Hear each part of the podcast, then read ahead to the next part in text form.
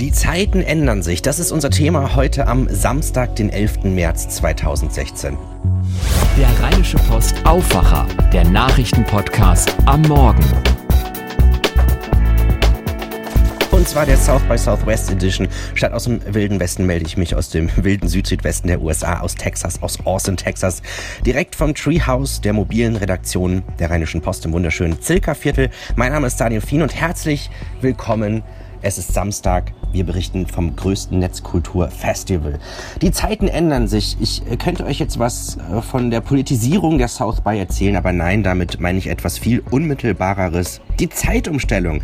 Das ist mein Tipp des Tages für euch. Achtet auf die Zeitumstellung in der kommenden Nacht. Die Sommerzeit beginnt in den USA immer am zweiten Sonntag im März. Die Uhr wird dann eine Stunde vorgestellt und damit verändert sich auch der Zeitunterschied nach Deutschland, da ja dort die Sommerzeit erst in ein paar Wochen beginnt also nur noch sechs Stunden nach Deutschland statt wie bisher sieben. Hallo Jetlag, sage ich da nur. So, jetzt lästern wir etwas. Bei der South By gab es auch ein bisschen, ja, mal was, was nicht ganz so rund läuft, ja. Und damit meine ich jetzt nicht so lange Schlangen, dass man nicht irgendwo reinkommt.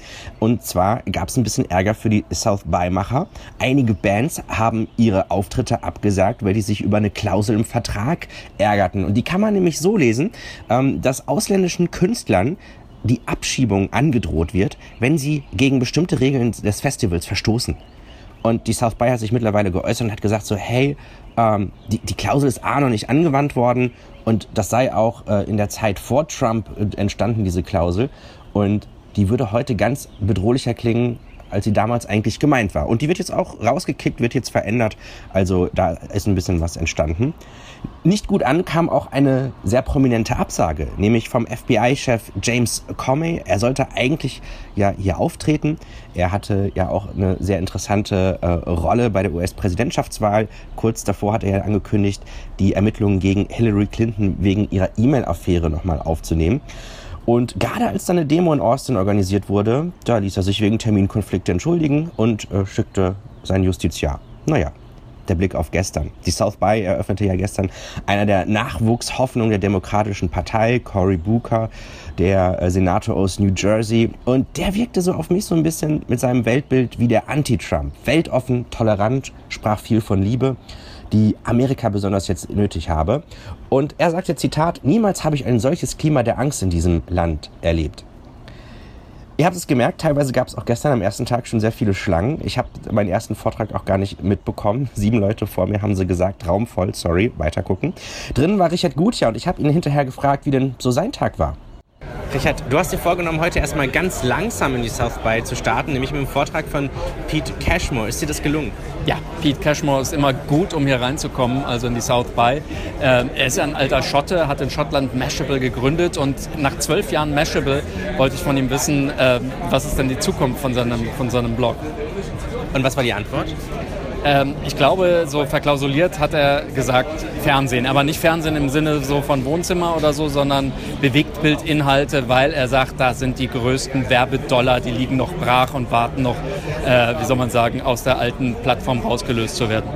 Er hat sich ja um, ähm, um das Thema Entertainment heute Morgen gekümmert. Ähm, äh, Gab es da für dich neue Erkenntnisse? Was ich interessant fand, war, dass ähm, da gesagt wurde, ähm, wir denken nicht mehr nur an Themen, sondern wir gehen von der Plattform her. Das heißt also, wir schauen uns erst die Plattform an und dann überlegen wir uns, was könnte für ein Format, für ein Thema auf dieser Plattform funktionieren.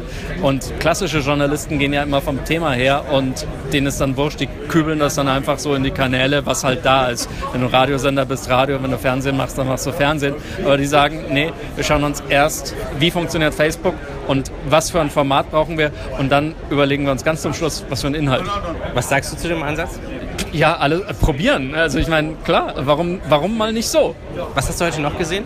Ähm, ähm, Blockchain war danach sehr faszinierend und es ging da gar nicht so sehr. Blockchain ist sowas mit, wie, wie Bitcoin ja, und, und Mathematik, ja. Aber es ging komischerweise, und das war die volle Überraschung, gar nicht so um ähm, Mathematik und, und über die Technologie, sondern um Philosophie. Tatsächlich, also ja, das Recht an deinen Daten und äh, wie du sicherstellen kannst, dass also alles, was wir von uns geben an Daten, in unserem Besitz bleibt, dass wir entscheiden können, was mit diesen Daten passiert.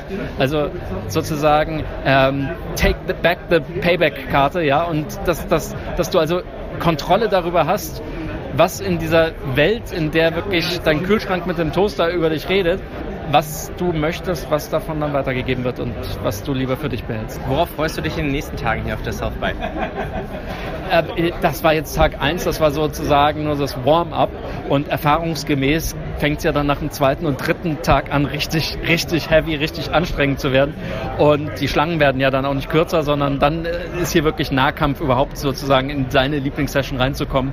Ähm, ich werde morgen auf alle Fälle Knie- und Ellbogenschoner schon mal in der Früh anziehen. Wir haben ja heute Morgen immer so kurz über das Programm gesprochen, ne? dass ja. da so ein paar sehr abgefahrene Sachen äh, drin sind. Was war so das Abgefahrenste, was du gesagt hast? So, was machen die da? Äh, Gab es da diesen Moment? Äh?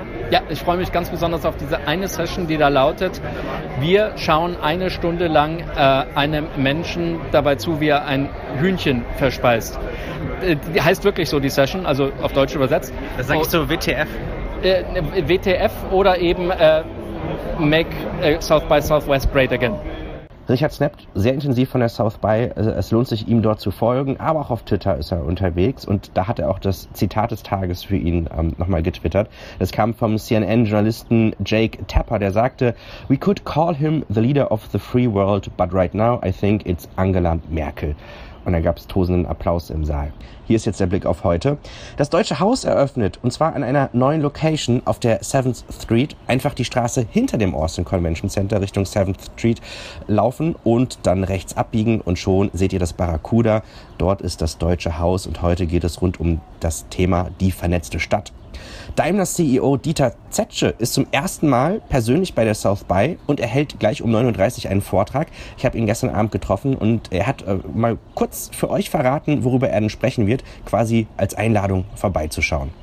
Ja, morgen ähm, habe ich die Möglichkeit, eine Keynote auf der South by Southwest äh, zu geben. Und äh, ich werde mich da mit dem Thema der Maps beschäftigen und was die Maps für eine Rolle mit Blick aufs autonome Fahren spielen. Und das ist bisher eigentlich noch wenig in der Öffentlichkeit behandelt worden, deswegen glaube ich, das ist ein interessantes Thema. Das Ganze dann um 9.30 Uhr im JW Marriott im Salon 5 und 6. Um 12 Uhr ist er dann auch nochmal im Deutschen Haus am Start bei einem Zeitevent zum Thema Connected Mobility, moderiert von Jochen Wegner von Zeit Online.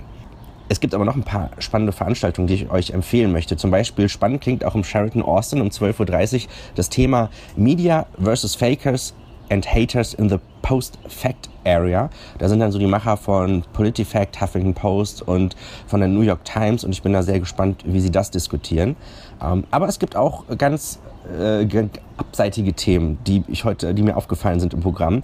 Unter anderem ähm, werden wir Marie Kondo erleben können. Sie ist Japanerin und sie ist die Aufräumkönigin. Sie hat so eine bestimmte Rollmethode, mit der sie so die Kleidung einrollt und wegfaltet im Nullkomma nichts. Und sie sagt, wenn du einfach äh, alles, dein Leben perfekt aufräumst, dann geht es dir wesentlich besser.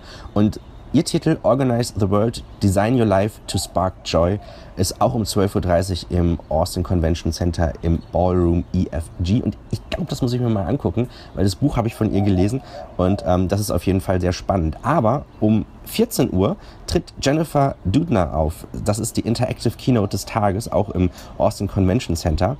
Sie ist ähm, ja, Biochemikerin und auch die Miterfinderin ähm, von einem äh, Gen-Editierungsverfahren, also dass man die Gene verändern kann.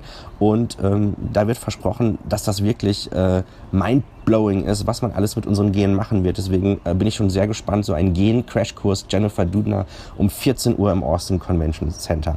Das ist auf jeden Fall schon ganz interessant. Der, der ungewöhnlichste Programmtitel, der mir heute aufgefallen ist, ist um äh, 17 Uhr im JW Marriott. Wait, Why Are All These Dudes in My Closet von einer äh, Künstlerin hier aus Austin, von Brooklyn Decker. Scheint sehr lustig zu sein. Ähm, ich wollte es euch mal erwähnt haben. Das war es auch schon fast für heute. Die nächste Ausgabe von unserer South by Edition gibt es dann morgen, Sonntag früh zur texanischen Zeit, 7, 7.30 Uhr. In Deutschland ist es dann 13, 13.30 Uhr, Hashtag Zeitumstellung.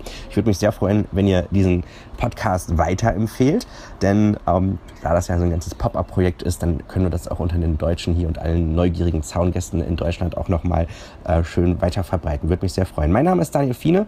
Ich twitter und Fine. Fine schreibt sich wie Biene nur mit F. Zeitgeist.rp-online.de, das ist unsere Adresse zum Nachhören.